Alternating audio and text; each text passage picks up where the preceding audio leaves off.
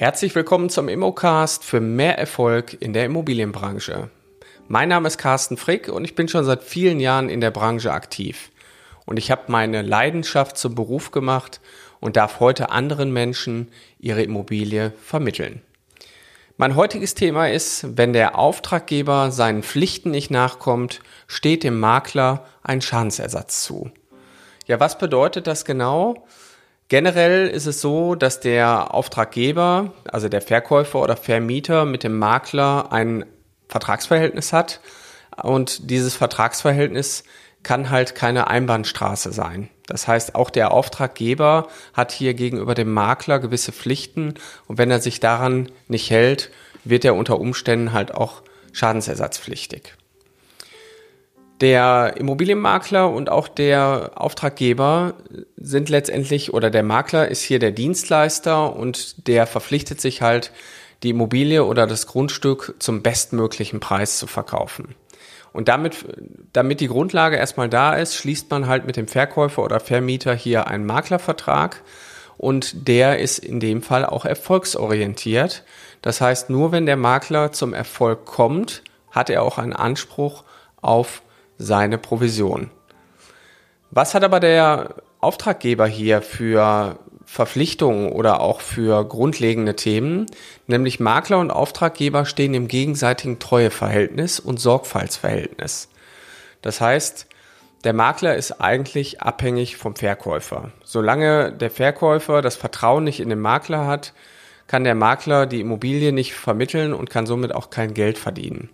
Andersrum ist es aber auch so, ohne den Makler könnte der Verkäufer, würden die Erfolgsabsichten nicht so gut aussehen oder eben auch geringer sein. Das heißt, hier ist ein wechselseitiges Verhältnis und beide müssen aneinander vertrauen. Und das ist auch schon so die Grundlage bei uns, wenn es um das Thema Kundengewinnung geht. Es geht halt immer um das Thema Vertrauensaufbau. Dieses Vertrauen muss man gewinnen im ersten Termin oder auch im Marketing, um überhaupt mit den Menschen in Kontakt zu treten. So, wie kann man das Vertrauen stärken, wenn dann auch das Vertragsverhältnis begonnen wurde? Das kann man dadurch verstärken, indem man vollständige und richtige Angaben macht. In dem Fall wäre hier der Spruch, ehrlich währt am längsten sicherlich eine gute Grundlage. Oder Klarheit schafft Wahrheit und Vertrauen.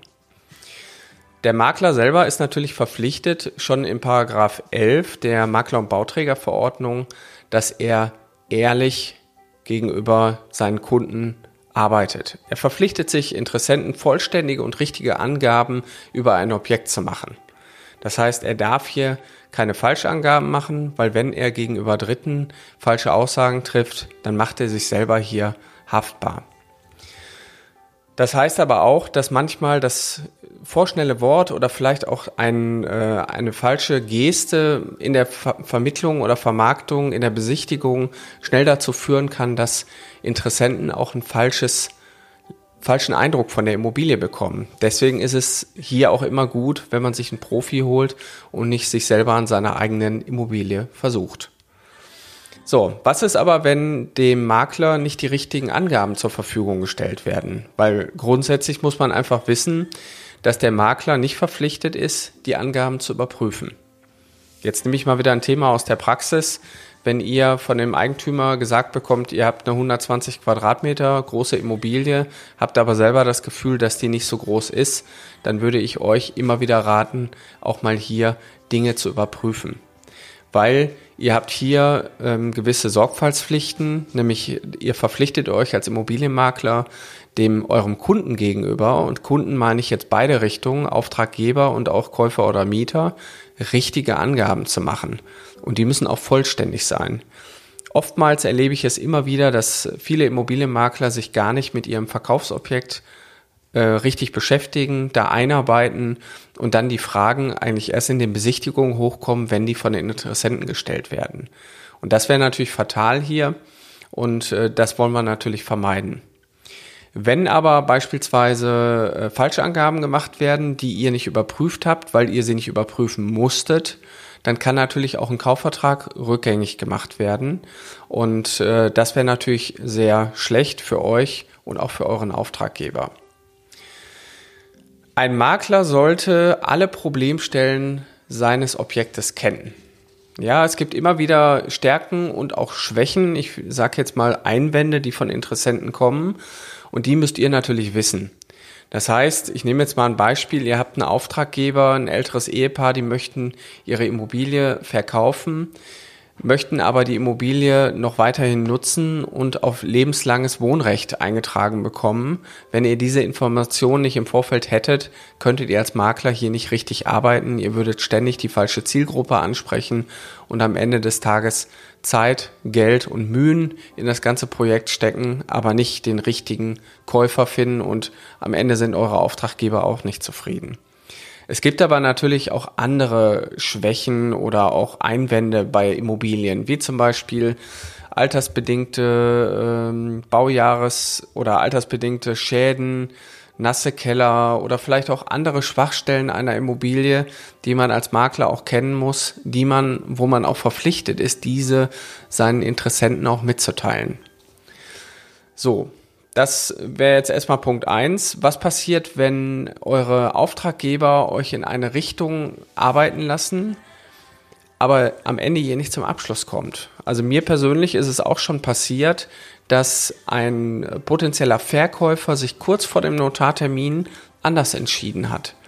Das heißt, dann wurde gesagt, nee, wir wollen jetzt nicht mehr verkaufen, unsere grundsätzlichen Absichten, die haben sich jetzt hier verändert und damit steht ihr natürlich als Makler ähm, vor, dem, vor dem Desaster, dass ihr euren Abschluss nicht machen könnt und habt eigentlich auch gar keinen Anspruch mehr, die Kosten zu erstatten, erstattet zu bekommen. So, wie kann man das regeln? Ich habe darüber auch schon mal eine andere Podcast-Folge gemacht.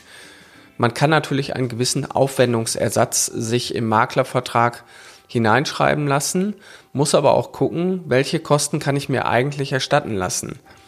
Und ähm, Ihr habt zum Beispiel nicht direkt den Anspruch dann auch auf eure volle Provision, dass ihr sagen könnt, Mensch, jetzt war ich doch schon hier bis zum eigentlichen Kaufinteressenten, hab den Kaufvertrag bestellt und jetzt will der Auftraggeber hier nicht unterschreiben und äh, dann hätte ich gerne meine Provision. So einfach geht's leider nicht.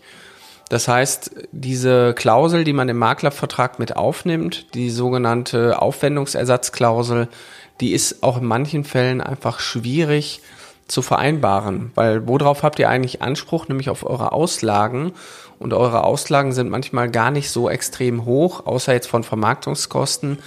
Das teuerste in der ganzen Vermarktung ist eure Zeit oder die Zeit eurer Mitarbeiter und die kriegt ihr am Ende des Tages nämlich nicht ersetzt.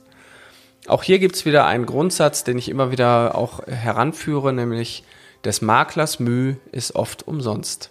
Und das ist natürlich sehr schade, wenn ihr nicht zu eurem Ziel kommt und am Ende den Auftrag abschließen könnt und somit auch eure Rechnung stellen könnt. Weiterhin hat der Auftraggeber, also euer äh, Verkäufer, der muss mit euren Informationen vertraulich umgehen. Er hat halt neben diesen Sorgfaltspflichten, hat er auch die Treuepflicht. Und das bedeutet, wenn ihr natürlich jetzt Informationen aus der Vermarktung eurem Auftraggeber ähm, zuspielt und dem äh, Angebote zum Beispiel unterbreitet, dann darf er diese Informationen an keinen Dritten weitergeben, die dann eventuell ausgenutzt werden, um selbst ein Geschäft abzuschließen.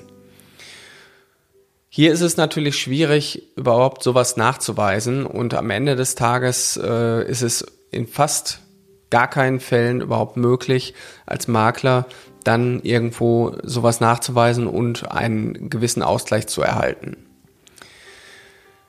Weiterhin ist es so, dass ihr, ich habe ja auch schon mal ein Video dazu gemacht zum Thema, welche Arten von Aufträgen gibt es eigentlich.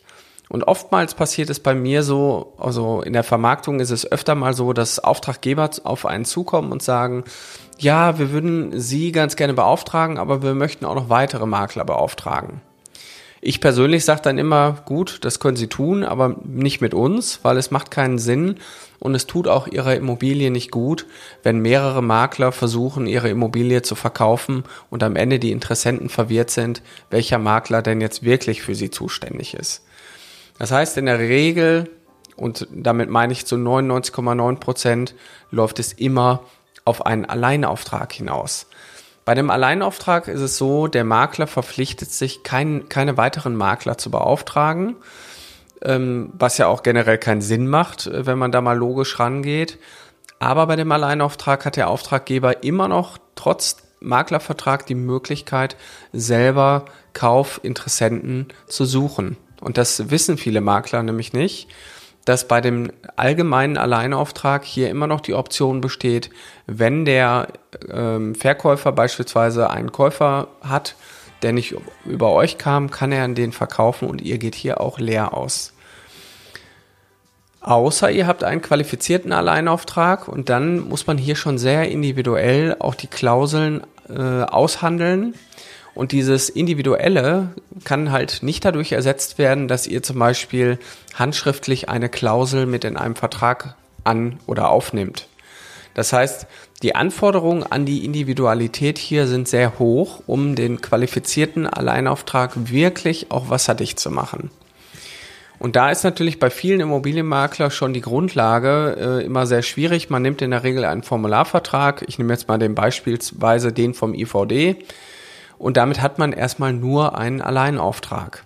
Und gerade wenn es um den Umgang mit euren wichtigen Daten geht, also in dem Fall meistens auch die Adresse der Immobilie, müsst ihr natürlich sehr sorgfältig damit umgehen, weil wenn euer Interessent sich bei euch die Adresse abholt, zum Eigentümer fährt und dort anklingelt und sagt, hören Sie mal, ich habe vom Nachbarn gehört, Sie wollen Ihre Immobilie verkaufen, ähm, darf ich mir die mal angucken, dann liegt es nämlich am Ende nur noch am Eigentümer, wie loyal der euch gegenüber eingestellt ist und inwieweit er dann ähm, seiner Verpflichtung aus dem Vertrag nachkommt und euch gegebenenfalls diesen Interessenten weiterleitet. Ja, weiterhin ist es so, äh, es gibt einen Schadensersatzanspruch bei Verletzung der Auftraggeberpflichten. Das ist auch schon im BGB geregelt, nämlich unter den Paragraphen 280 und 284 wird geregelt, dass ähm, eine mögliche Provision halt dann auch zu bezahlen ist, wenn hier der ähm, Auftraggeber seinen Pflichten nicht nachkommt. So, was könnte das sein? Ähm, ich habe zum Beispiel in der Vergangenheit, äh, nicht allzu lange her, mal einen Fall gehabt, da hat mich jemand beauftragt, ich sollte einen Käufer für eine Immobilie finden. Die, diejenigen habe ich auch gefunden, das war ein junges Pärchen. Und dann sagte der Verkäufer mir irgendwann, ja, ähm, Herr Frick, ähm, wir wollen doch nicht mehr verkaufen und ähm, das läuft ja so oder so nicht gut mit Ihnen. Ähm, und die anderen, die melden sich auch gar nicht mehr, die Sie da genannt haben. Dementsprechend ähm, möchten wir die Vermarktung beenden. Und ich glaube, es waren keine fünf Monate später, als wir dann äh, feststellen konnten, dass dieses Pärchen tatsächlich die Immobilie gekauft hat und dort eingezogen ist. Und hier ist natürlich, das ist, ist natürlich schon Hintergehen des Maklers an der Stelle. Äh, da war es natürlich ganz klar, wir hatten unseren Anspruch, hatten wir äh, abgesichert, die Ursächlichkeit des Kontaktes war hier gegeben und somit konnten wir im Nachgang halt die größere fünfstellige Summe auch hier in Rechnung stellen. Und ähm, aber es kann natürlich auch sein, dass ihr als Immobilienmakler einen Alleinauftrag habt und der Verkäufer äh, geht dann trotzdem noch mal zu einem zweiten Makler und der stellt dann plötzlich den Hauptvertrag her, sprich also den eigentlichen Kaufvertrag. So. Und dann ist ja die Frage, habt ihr jetzt einen Anspruch auf eure, auf eure, eure Provision? Weil er hat euch doch hier in dem Falle auch ähm, ganz klar das Commitment gegeben, bei dem normalen Alleinauftrag wird er keinen zweiten Makler beauftragen. Und auch hier ist es wiederum schwierig zu sagen, ich hätte gerne einen Provisionsanspruch. Äh, Den habt ihr nämlich nur dann, wenn ihr wirklich die Ursächlichkeit dieses Kontaktes, also sprich der Herleitung des Geschäftes auch nachweisen könnt. Der Auftraggeber hat euch natürlich hier ähm, hat sein, seine Auftragspflicht hier verletzt, aber in dem Fall hat er jetzt nicht die äh, Verpflichtung, doppelt die Provision auszuschütten, die im Vertrag hier vereinbart wurde. Und das ist natürlich auch ein Thema, das ist in der, in der Praxis halt auch immer ganz schwierig umzusetzen. Und deswegen, wenn ihr zum Beispiel auch hier in eurem Makler-Alleinauftrag eine Vertragsstrafe einbauen wollt, was viele Makler auch machen, dann müsst ihr eben gucken, dass sowas auch überhaupt umsetzbar ist. Da gibt's halt ähm, im Paragraph 309 Nummer 6 BGB, ähm, da wird sowas nämlich äh, erläutert und da wird auch klar, dass das vielfach unwirksam ist. Beispielsweise, ihr würdet hergehen und würdet sagen, wenn der Makler einen passenden Käufer nachweisen kann, wird der Verkäufer sofort provisionspflichtig. Dann braucht ihr einmal einen passenden Makler-Alleinauftrag, wo das geregelt ist, und auf der anderen Seite braucht ihr den Nachweis, dass, der, dass ihr jemand hattet, der es kaufen wollte. Das kann man natürlich mit so einer, mit einer sogenannten Kaufabsichtserklärung machen, die man auch von beiden unterschreiben lässt vom Verkäufer und vom Käufer. Und somit könnte man dann sagen, okay, wenn dieser Kunde jetzt nicht zum Notar geht, dann habe ich wenigstens hier schon mal meinen Anspruch auf Provision gesichert. Aber auch hier muss man generell sagen, der Verkäufer oder der Eigentümer ist einfach nicht verpflichtet, seine Immobilie zu verkaufen. Wenn sich am letzten Tag kurz vor der Beurkundung die äh, Grundlage für, von ihm vielleicht verändert, dann ist er nicht verpflichtet, beim Notar die Unterschrift zu leisten, um seine Immobilie abzugeben. Und deswegen ist natürlich hier auch für den Immobilienmakler es immer erst dann entschieden, wenn die Tinte trocken ist, in dem Moment, wenn ihr den Abschluss erbracht habt und hier euren Nachweis getätigt habt. Und jetzt komme ich wieder auf das Thema Praxisbezug. Am besten könnt ihr natürlich den Nachweis erbringen, wenn ihr eine gute Immobiliensoftware habt. Und wir haben bei uns im Rahmen unserer Ausbildung für Immobilienmakler haben wir einen ganz großen Part, wo es um das Thema Immobilienmakler-Software geht, nämlich wie kann ich diese ganzen Nachweise und diese ganzen kleinen Prozesse und ich sag mal, Aktivitäten, wie kann ich die optimal in meinem Tagesablauf immer wieder dokumentieren, dass mir sowas am Ende nicht passiert.